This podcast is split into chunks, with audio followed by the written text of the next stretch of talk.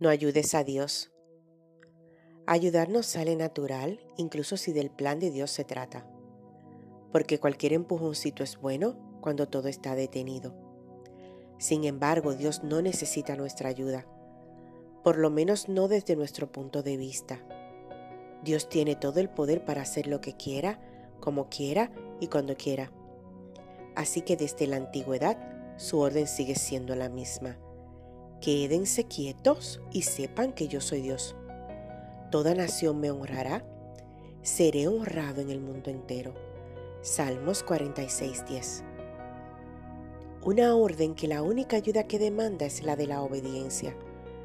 Por lo demás es necesario aprender a esperar pacientemente en Dios. No ayudes a Dios a favorecerte. No lo ayudes a amarte. No lo ayudes a hacerlo cumplir sus promesas en tu vida. No lo ayudes a que mueva el cielo a tu favor.